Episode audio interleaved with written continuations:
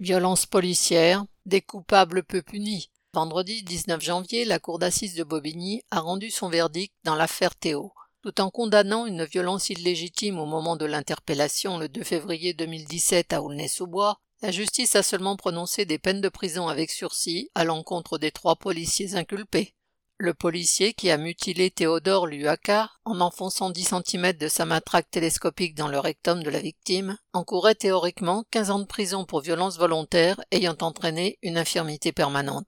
Au terme de débats pour peser et sous-peser si la matraque avait été utilisée dans les règles de l'art, comme appris à l'école de police, si la mutilation avait été intentionnelle ou accidentelle, l'avocat général avait requis trois ans de prison avec sursis, entre guillemets, vous allez peut-être penser que ces peines peuvent être dérisoires, avait-il alors lancé à Théo. Sous prétexte qu'on ne pouvait prouver que l'infirmité de Théo était permanente, les juges ont prononcé une peine encore inférieure. Le policier a écopé de douze mois de prison avec sursis et d'une interdiction d'exercer sur la voie publique pendant cinq ans.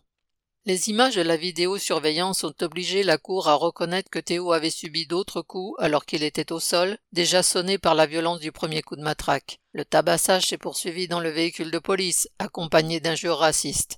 Pour ces faits, les deux autres policiers ne sont condamnés qu'à trois mois de prison avec sursis et deux ans d'interdiction d'exercer sur la voie publique.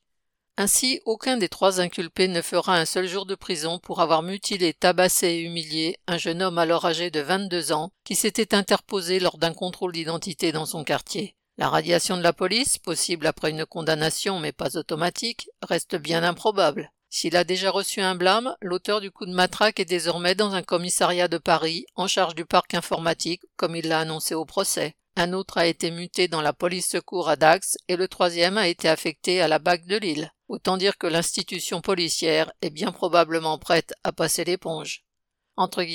Ma motivation est intacte, c'est un beau métier, on en a besoin, sinon c'est l'anarchie, avait déclaré un des policiers cogneurs pendant les audiences. C'est cette motivation à cogner dur contre les pauvres que l'État veut préserver en renouvelant les gestes d'indulgence envers ses policiers et ses gendarmes, même lorsqu'il est impossible de dissimuler qu'ils ont agi comme des barbares. Boris Savin.